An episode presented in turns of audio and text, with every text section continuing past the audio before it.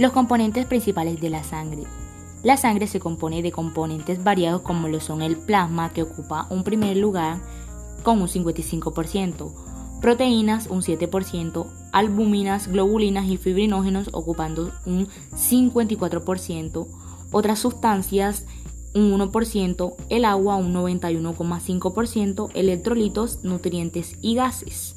Los elementos corpusculares de la sangre, ¿cuáles son? La sangre se compone de glóbulos rojos, de glóbulos blancos y de plaquetas o trombocitos. Los glóbulos rojos son de 4 a 8 millones. Los glóbulos blancos van de 5.000 a 10.000. Las plaquetas o trombocitos van de 150.000 a 400.000 en un nivel normal.